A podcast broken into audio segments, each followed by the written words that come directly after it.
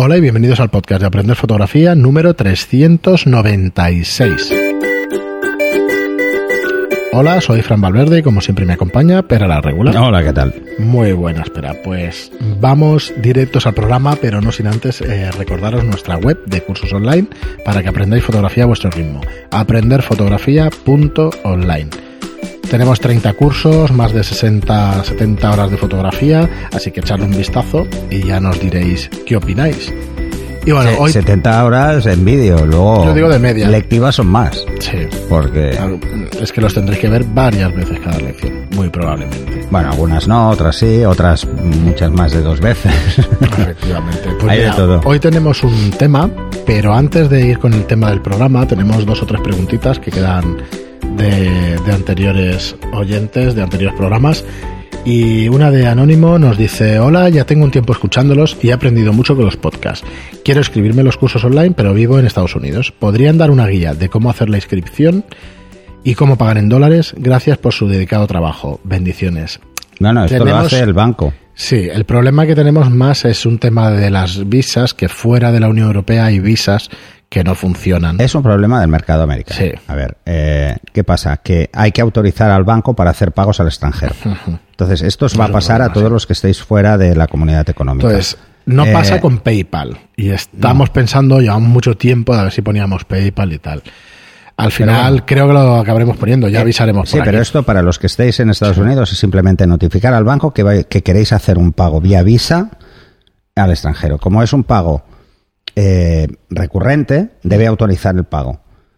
Porque es recurrente. ¿eh? Sí, Y luego eh, la única historia es que no es, mm, a ver, no tiene ningún riesgo porque tenemos es un pago muy bajo en cuanto a Sí, importe, no. o sea que nos van a venir a, a buscar a Hacienda No, de vuestros no. países por 10 euros. para pero bueno. Eh, que sepáis que no es un problema de pagar en dólares o no. O sea, tú No, pagas en euros y luego haces el cambio hacer. directamente, ¿vale? La plataforma es Será, Stripe. pues igual 12 dólares y medio. La ahí. plataforma de pago que tenemos nosotros es Stripe. Eh, es internacional, sirve para todo el mundo y realmente es de las más seguras del mundo. Es como pagar a través de Visa o pagar a través de PayPal. Sí. O sea que por eso. De hecho, la validación la va a hacer la tarjeta de crédito. Ellos no tienen nada. Ni Eh, guardan nada, ¿eh? Ni nosotros guardamos esa información. No, esa no, información lo la guardan ellos. directamente Sí, sí. del Visa banco. o el banco y ya está. Eh, bueno, estamos pensando el tema de PayPal. Cuando lo tengamos, pues a- avisaremos por aquí. Y, y bueno, y si os interesa, pues hacer la suscripción por ahí, pues ya, ya iremos avisando. Ujú. Jonathan Toledo nos dice gracias por su clara respuesta a mi pregunta. Aprovecho para lanzarles otra. ¿Cuál es? Eh, no lo tengo apuntado Vale. de una de las que respondimos. ¿Podrían explicarme el funcionamiento de parámetro de compensación de la exposición? Ese botón que tenemos al lado del disparador, por ejemplo, en las cámaras Nikon. Eh, Jonathan, yo creo que es, eh, de los 400 programas, igual 50 hemos tocado el tema. Y no es coña, ¿eh? pero no, No. no lo digo porque no lo vayamos a responder, que Pera enseguida te contestará. A ver, es, es muy sencillo. Eh, a- lo que estás haciendo es. Se habla de compensar la exposición, pero realmente lo que estás es compensando la medición de la luz reflejada del motivo. O sea, cuando tú lo llevas a más uno es porque ese motivo refleja un paso por encima del gris neutro, que es cero. Es así de simple. No le des muchas más vueltas. ¿Vale? Tienes que tener claro, pues, eh, a lo que estás exponiendo, tienes que tener claro los conceptos Lo de que estás compensando es la medición para tener una correcta exposición. Efectivamente. Ya está. Lo que pasa es que se habla de forma genérica de compensación de la exposición, pero no es así. Si buscas en los la exposición títulos- no es hasta el momento de hacer la foto. Ya está hecha. Ahí es la exposición. Si ves los primeros programas, si los oyes, los primeros programas que hablábamos de la exposición y se explicaba entero, ahí tienes la explicación Sí. bastante, bueno, bastante potente. Es, es bastante simple, ya lo verás. ¿eh? Eh, cuando tú trabajas en manual, lo que estás haciendo llevando a más uno, menos uno, más dos, menos dos, estás exponiendo a esa cantidad de luz y el, el exposímetro te ayuda, pues, a ver realmente lo que estás haciendo. Ahí no nadie habla de compensar. Porque cuando hablamos de compensación es en los programas semiautomáticos para evitar que quede subexpuesta o sobreexpuesta. Pero es exactamente lo mismo. Exactamente lo mismo. Felipe Agra nos dice, hola otra vez, releyendo mi pregunta, no sé si queda del todo claro a qué me refiero. Exactamente, eh, espera, perdón, vamos a leerla al principio de su pregunta. Dice, buenas, una duda que me surge respecto al tema filtros. ¿Es posible que el polarizador, además de los efectos ya conocidos respecto al color y a los brillos, también reduzca el contraste de una escena? Es la sensación que me da las pocas veces que lo uso, pero no podría asegurarlo. Dice, ahora sí que nos dice, releyendo mi pregunta, no sé si queda del todo claro. Exactamente sería que si yo tengo una escena de, por ejemplo, ocho pasos, al usar polarizador, pasaríamos a tener siete pasos, gracias anticipadas por lo que será vuestras preguntas más que eh, por lo que será vuestra más que aclaratoria respuesta. Pues nada, gracias a ti por la pregunta. A ver, lo que estás es eh, dejando pasar solo la luz por la luz que estás polarizando. ¿Puede bajar el, eh, el contraste de la escena a nivel de rango dinámico en tu cámara? Sí, puede pasar. Puede pasar porque, por ejemplo, una zona que tiene mm, un reflejo y tiene unas luces más altas, al eliminar el reflejo, eh, ya no tienes esas luces tan altas, porque lo que hay detrás igual no es blanco, es oscuro. O sea, esto depende de la escena. En teoría y de forma genérica no es significativo la reducción. Si usas un, un, densidad neutra, sí, es así. Pero lo bajas todo. Pero si usas un degradado de densidad neutra, o sea, lo que bajas es toda la luz, ¿eh? perdón, no el rango dinámico ni el contraste de la escena. Pero si usas un degradado, sí, porque si la zona de más luces la estás bajando dos pasos y la otra no lo estás bajando nada, porque es la parte inferior, estás reduciendo dos pasos la zona de luces. Entonces sí, el contraste de la escena cambia. En el polarizador no es tan evidente salvo el motivo, salvo como sea el motivo. Degradado neutro, sí, sí que lo es. Muy bien, y Anónimo nos dice el punto nodal está dentro del objetivo y cada uno tiene el suyo, cada objetivo tiene el suyo.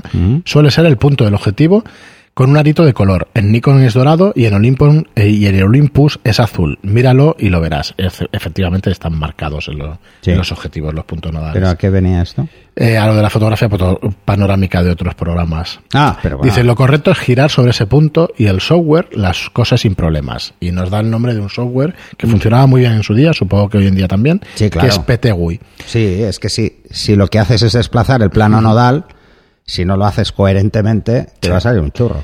Muy bien, y... Pero hablábamos igual de los descentrables, que es diferente. Cómo se gestiona. Bueno, es igual, es igual. No es igual, no, esto es cierto. Tienen el, color y tal, y si colocas en el punto nodal o en ese punto del objetivo, pues te saldrá clavado.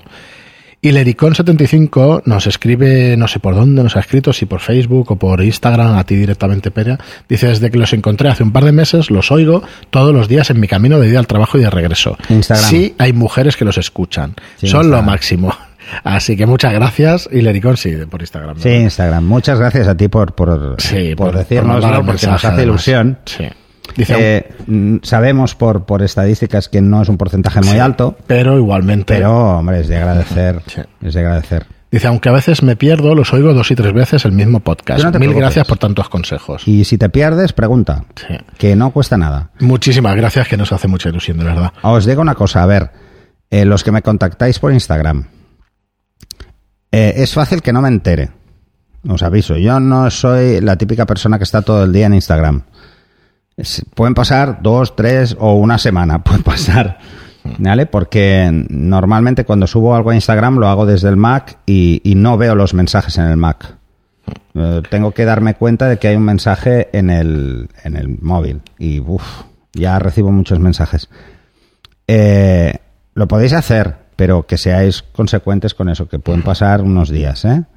Creo si queréis realmente enviar una pregunta o hacer cualquier cosa, seguir los canales habituales, que es mucho más fácil. Eh, pues tenemos un par más, creo que de Instagram también, de Digi, Digomar Fotografía, nos dice, usted tiene el mejor tutorial de flash de Zapata de toda la web. Saludos y muchas gracias. Y estoy de acuerdo. para nada. Y tanto. No, no, lo que pasa es que... Es que no se explica, no sé por qué razón lo que, Lo que intento es lo que he intentado siempre con, con, la luz es explicar, cuando usamos luz artificial, es tener clara la inversa. Si tú tienes clara la inversa, puedes usar el flash en manual y, y obtener los resultados que deseas realmente en lugar de estar siempre dependiendo de la medición. Porque la medición en una, con un flash, cuando estás trabajando en ETTL, depende del encuadre. Entonces, eh, si varías el encuadre, pues te puede hacer auténticas brutalidades si no lo tienes muy claro. Entonces, creo que es mucho más sencillo que la gente aprenda a utilizar el flash en manual porque entonces entenderán qué hace la luz en una foto y cómo jugar sobre todo con el relleno. Es mucho más fácil hacerlo en manual y va a quedar siempre mucho más natural y siempre subo la misma foto de ejemplo, porque además tuve que hacerles de un Atom Model, tuve que hacerle las fotos en 10 minutos porque era para una revista y íbamos todos muy, muy de culo. Eh, porque la primera vez que la saqué, la saqué cuando abrimos Telegram, la subí y dice, va, mm, ¿cómo está hecha esta foto? Y no acertó nadie, ¿vale? Porque todo el mundo decía, no, hay una ventana aquí detrás, no, no sé qué. No, no, no, es un flash de zapata puro y duro en manual. Eh, iluminando un poquito la zona de sombras para que parezca una luz más suave y ya está. ya está. Y no tiene nada. No, rebotada en la pared. No, no, no, es directo. O sea, que, Sí, sí. que no. Que, y al final es eso. Si realmente queréis aprender a hacer un relleno coherente, que no, no descuadre con el fondo, no, des- no se ve el efecto flashazo, al final mi recomendación es aprender a usar el flash en manual y de verdad A ver, para la gente que trabajamos en estudio y que trabajamos con luz artificial muchas veces, y yo trabajo de forma mixta, trabajo igual dentro que fuera, eh, esto que estoy explicando es obvio, porque en el estudio es que es lo que tienes. Claro. Pero fuera tienes la ventaja de que el flash te va a ayudar con el relleno. Entonces, si entiendes eso, cómo funciona la suma de luces, cómo funciona la inversa, sí, la verdad es que das un salto Luego es súper fácil. Mira, ahí tenemos un ejemplo, por ejemplo, con Mauro. Mm. Yo me acuerdo de Mauro hace ya unos cuantos años que vino a un curso precisamente de Flash de Zapata. Eh, y hablamos de dos cosas en ese curso. Una, las técnicas de enfoque y reencuadre y otra, el Flash de Zapata. Nunca, nunca más Ha vuelto a hacerlo de ha otra vuelto a hacerlo de otra manera. Porque ahora, porque ganó seguridad en su momento cuando estaba aprendiendo y eso se convierte en parte de tu forma de hacer fotos. Y esto no, no, no es crear un dogma de fe, no, es pruébalo, pruébalo. Y de verdad, hace esa prueba, las pruebas y tal, y te darás cuenta de que estás más seguro de lo que estás haciendo. Sí. Luego en el curso básico, lo que hablamos de la regla del F8, F8, F11, Sí. yo ahora la gente me lo dice, me dice, no, no, es que yo salgo a la calle, pongo F11 200 o Ya está, y voy haciendo fotos y ya 250, está. depende de cómo veas, si el día y tal hay cuatro nubecillas, o hay humedad, y digo, y ya está, y tiro. Dice, es que es así. Que es así, y luego sí. tienes en cuenta que donde da el sol son dos pasos más que donde está la sombra, o sea, el contraluz son dos pasos menos, y que si la luz es lateral, con un paso lo, lo compensas porque te quedas en la mitad. y, y ya está. Y para- si vas a hacer reportajes sociales, esto te salva el culo. Muy bien. No ir y- midiendo todo. Es que esto se convierte en una locura. Todo no se puede ir midiendo. No te vuelves eso. Dices, ostras, estoy aquí en medio de la ciudad. ¿Dónde encuentro algo blanco que me refleje más dos? Si no hay. Porque ni una pared en una ciudad es blanca. Hay muy poquitas. Todas son grises de la polución. José T. Mayorga, ya por último, nos dice, y unos cursos fantásticos, he aprendido mucho, eso sí, tengo tu voz Gracias. metida en el coco de escucharte todos los podcasts a diario y los cursos online. Sí, esto, esto ya le contesté. Pues Pues, descansa. Aprovecha. Sí, aprovecha descansa, descansa. un tiempo. de Muy bien, voz. espera, O, y- haz, o haz lo que comentaba antes el compañero. Ponte, ponme en, en A 0,5. 0,5. Entonces Sí, me verás. borrachuzo. O ponte a- a- en 1.5 y me oirás un poco papá pitufo y ya no te pareceré la misma persona. Pero si no, yo lo que no, lo que he dicho muchas veces es que no pienso empezar a pagar psicólogos por de obsesión 200 de horas mi de- voz. No, lo siento. Eh, de verdad, hacer algo. Mm, Vivir. Mira. ir a la playa. Hoy, No aparte os de pongáis todos el podcast estos... para ir a la playa porque si no ya será enfermizo. Sí, un poquito. ¿Eh? No, además es un problema. Os dará por llevar la cámara si oís el podcast y luego os van a pegar la bronca en la playa por hacer fotos. Es cierto. Eh, hoy queríamos tocar, después de todos estos comentarios y, y preguntas, un tema que espero que no nos lleve más que 5 o 10 minutos, porque tampoco, nunca ha sido el leitmotiv de este programa, ¿vale? El, el tema central del programa. Aunque yo creo que de fondo siempre, siempre está. Ah, siempre esto, está. ¿vale? Que es eh, el alma de la fotografía. Nos ponían un comentario en Telegram que nos decía, soy un seguidor de vuestras charlas. Mm. Sí. Considero que habláis muchos de pasos, de pesos, que son el de dinero, perdón, Mm. de poses y poco de alma. Le ha quedado muy poético este, este telegram. Ha quedado muy poético, sí. Entonces, queríamos hacer algunas observaciones al respecto. Primero, definiendo mm, qué es para nosotros o, o, de alguna manera qué es el alma de una fotografía. Y luego yo quería daros un par de... eh, bueno, no, no voy a hacer puntualizaciones No, no, eh, si es que no. eh, pseudo-religiosas Bueno, yo que- quería hacer un alma. par de recomendaciones de Pero a ver, el alma la pone el que hace la foto. Claro, la foto no es el que la... Yo la eso no os lo puedo enseñar a hacer a ninguno. A ninguno, absolutamente. O sea, cada uno ve las imágenes de una forma muy determinada. Claro, pero quizás se pueda influye- definir. Influyen varias Claro, cosas. Definir qué es lo que influye para que las fotografías No, tengan. eso ya no es alma, es técnica. Sí. ¿Vale? Una cosa es lo que tú le das a un, le das a un niño de 5 años una cámara y que haga fotos, eso es alma pura, porque no tiene ninguna interferencia, ni antropológica. No, no, él, él coge y, y lo que ve, pues le parece divertido y le hace la foto. Y te puede sorprender. Y mucho además, ¿eh? Yo lo he comentado siempre con mi hijo. Era muy pequeño, cogía la cámara y hacía unos fotones que digo, ostras. Y ahora, con los años, está bajando el nivel. ¿Por qué? Porque se deja influir demasiado por lo que ve que hago yo, por lo que ve que hacen otras personas, por lo que ve en Internet, por mil cosas. Existe un condicionante antropológico, social, eh, ambiental, o incluso si tienes un padre fotógrafo, pues todavía debe ser peor, debe ser mucho más difícil. Es como aquello de... mm, de, eh, el hijo del artista. Sí, ¿no? sí, sí. No, no lo digo por mí, ¿eh? yo no soy artista.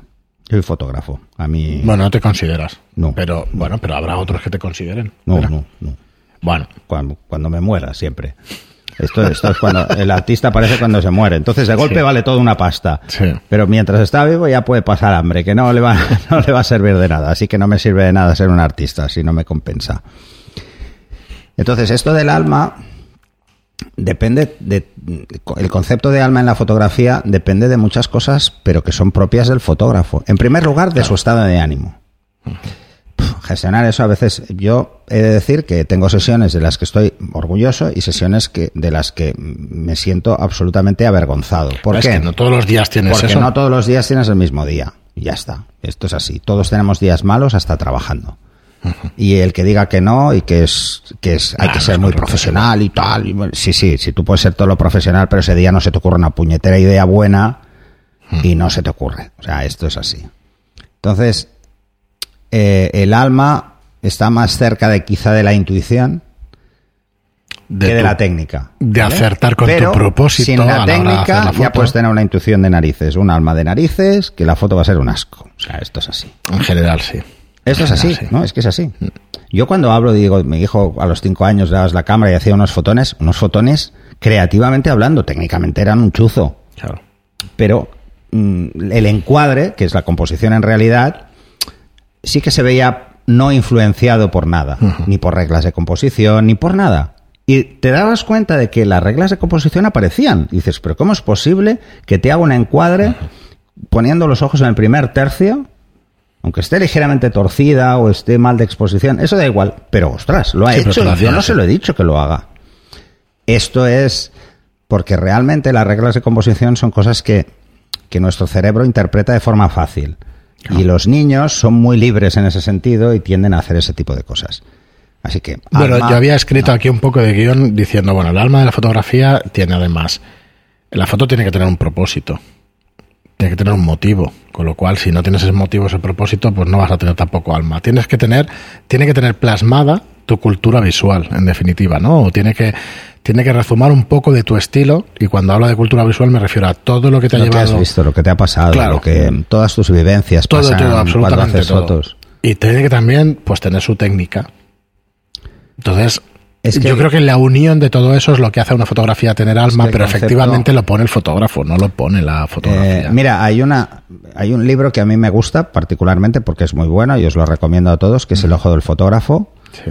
Eh, eh, aparte de ser un libro muy bueno, realmente lo que hay que educar es el ojo.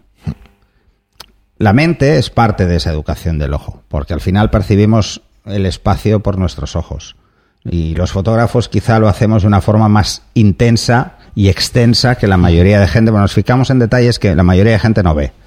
Pero no ve porque no son importantes, pero a nosotros en una foto, en un encuadre, sí que nos cuentan una historia. Cosas que la gente, pues, la gente que no hace fotos no se da cuenta. A ver, os lanzo una cosa que seguro que os ha pasado a todos. Cuando empezáis en la fotografía, el día que os dejáis la cámara en casa, sufrís. Porque vais encuadrando todo lo que veis.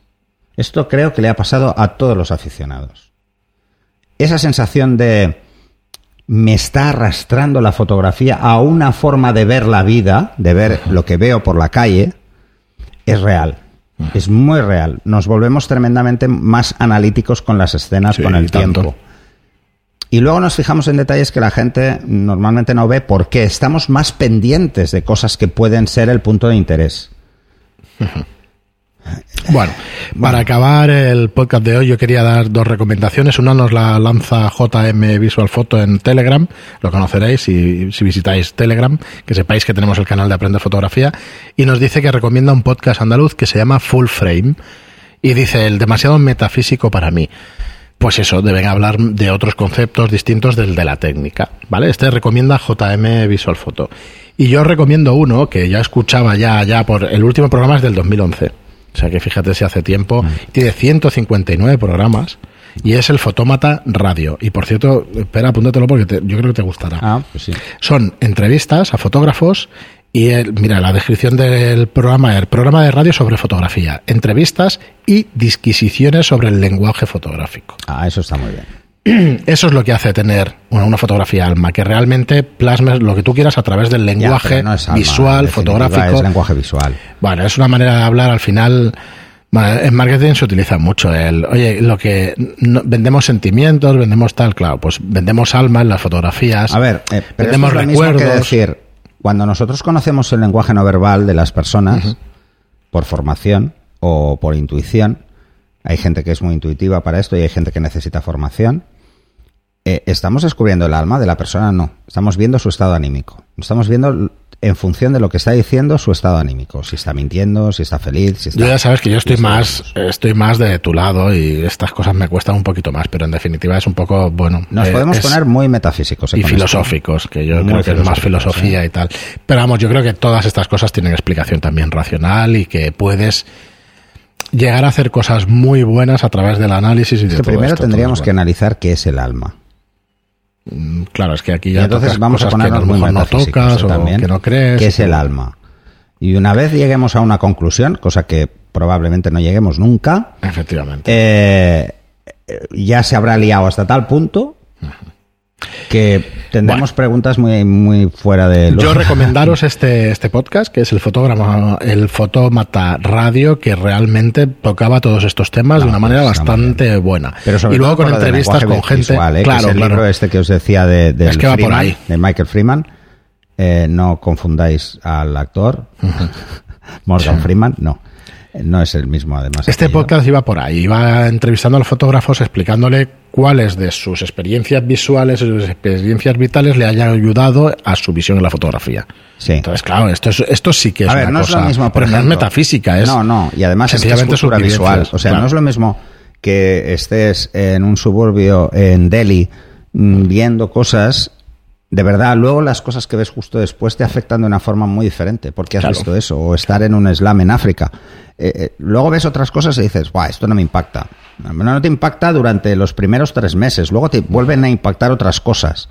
Entonces, esto, el ver esos detalles, el ver qué cosas te afectan, el ver cómo estás jugando con la luz en función de cómo te afectan las cosas, eso es cultura visual que creas pues, tú.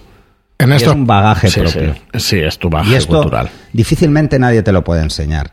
Te pueden enseñar qué son las reglas de composición, el por qué se hacen unas cosas, el por qué se hacen otras. Pero cómo interiorices tú eso, cada persona lo hace diferente. Precisamente por eso no hay dos personas que en la misma escena hagan exactamente la misma foto.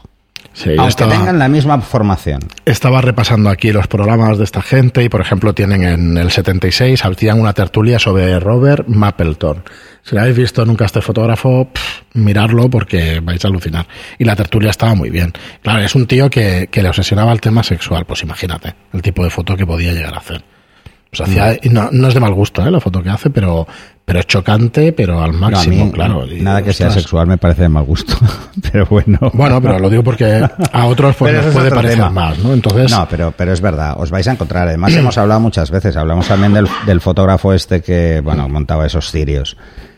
Entonces, bueno, para coger un poco de este americano que salta delante de la gente con una cámara, les pega un susto y lo que quiere es esa foto. Imagínate la filosofía de estos programas, que su primer número fue su foto, eh, programa número uno, Robert Frank. Pues ya está. ya está. Para mí ya está dicho todo. Claro, porque es, y además de una hora y pico hablando sobre Robert sobre Robert Frank. El programa dos, Robert Frank y David Jiménez, que eran fotógrafos que al final... Bueno, eso, que al que le guste... los invitados? Eh, eran ellos directamente, Ah, vale. pero luego sí que han- empezaban a hacer entrevistas. Hay un montón de, de entrevistas, pero claro, el primer programa fue del 2008, o sea que hablamos ya de hace unos cuantos añitos. El retrato de la fotografía actual y luego ya empezaron con entrevistas. Miguel Romero, Agustín Hurtado y tienes un poquito de todo. Así que nada, recomendaros para, para el que le guste este tipo de, de cosas. Luego lo pondré en Telegram, que no lo he podido poner, para, para Fernando decirle que, que escuche estos programas Pero que además es que os recomendamos desde el primer momento que escuchéis otros podcasts, Sí, porque sí. hay muchos muy buenos.